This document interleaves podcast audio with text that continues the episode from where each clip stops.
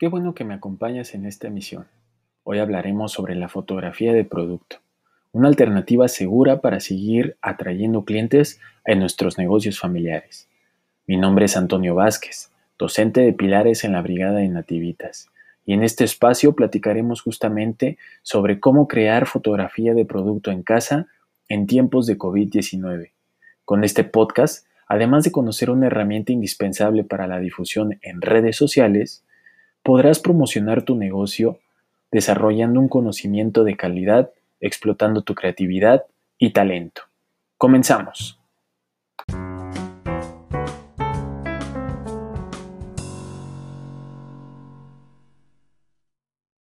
Fotografiando en casa es un podcast pensado en las personas que tienen negocios familiares y buscan una alternativa para seguir creando relaciones comerciales desde los hogares en estos tiempos de COVID-19.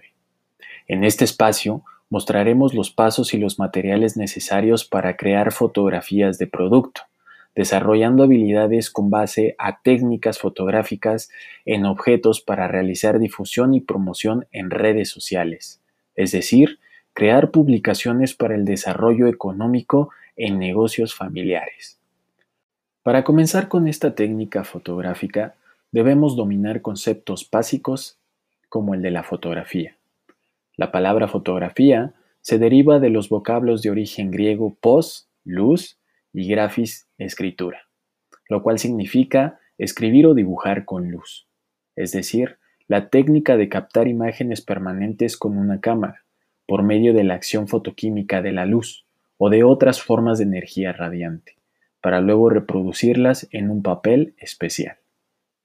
Por otra parte, de una manera subjetiva, la palabra fotografía significa la captura de espacios y momentos determinados que nos hacen recordar o revivir los sentires en una ocasión.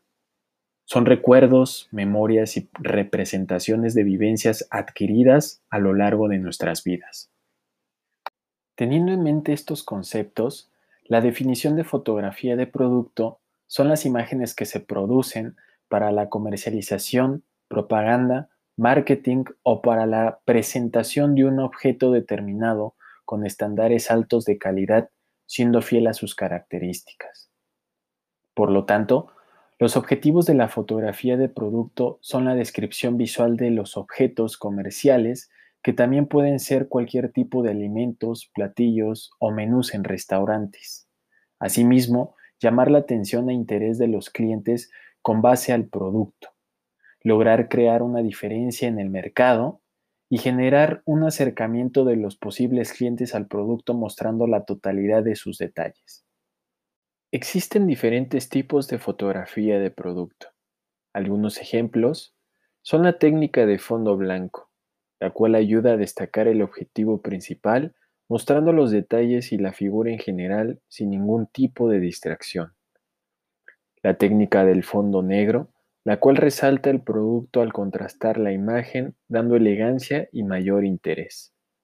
La técnica de fotografía múltiple, que muestra cada detalle del producto como el tamaño y son más descriptivas para los receptores, en este caso los clientes.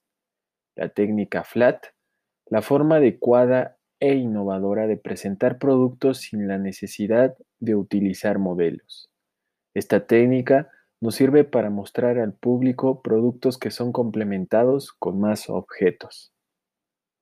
Las técnicas ambientadas, con las cuales se crean ambientes en los objetos que son mostrados, esto para dar al público un posible contexto de lo que sería su adquisición. Las técnicas de cambio en color, las cuales se basan básicamente en la toma del objeto, pero en sus distintas presentaciones o colores para satisfacer a cualquier tipo de público.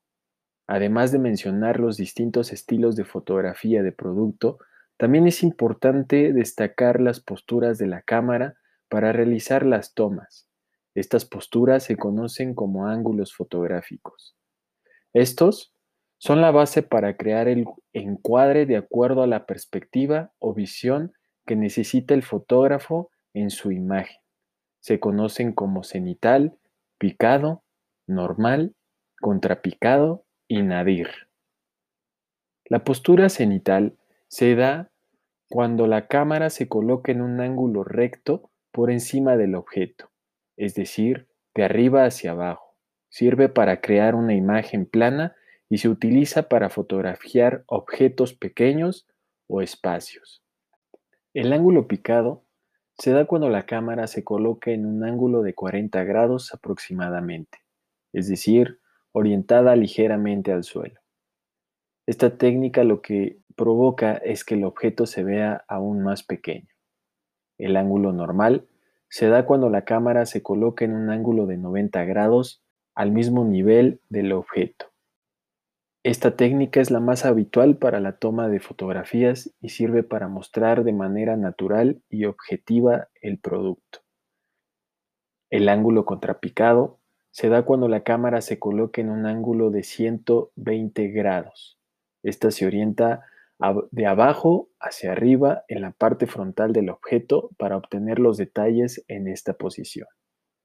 Y el ángulo nadir se da cuando la cámara se coloca por debajo del objeto en un ángulo de 180 grados y se utiliza para causar una sensación de grandeza al capturar la profundidad del objeto. Para la realización de fotografías de producto necesitaremos crear un pequeño escenario o estudio, el cual puede ser perfectamente realizado con una caja de luz. Para crear una caja de luz necesitaremos una caja de cartón rectangular donde el objeto puede entrar perfectamente para hacer toma de la fotografía. Esta caja la pintaremos de blanco en los lados tanto izquierdo como derecho y en la parte superior Además de pintarla, cortaremos un recuadro dejando un marco. Posteriormente, pegaremos en dichos marcos papel opalina delgado para bajar la intensidad de la luz en nuestras tomas.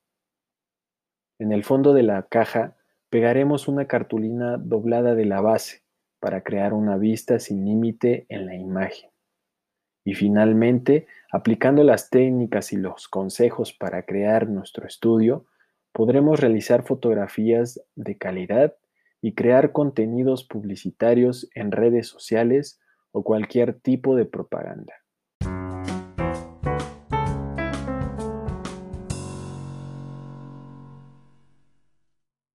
Qué bueno que me has acompañado en esta transmisión. No olvides suscribirte al canal y compartir este podcast con el hashtag podcast para las comunidades y no te pierdas nuestras siguientes transmisiones. Se despide de ustedes su servidor Antonio Vázquez. Hasta la próxima.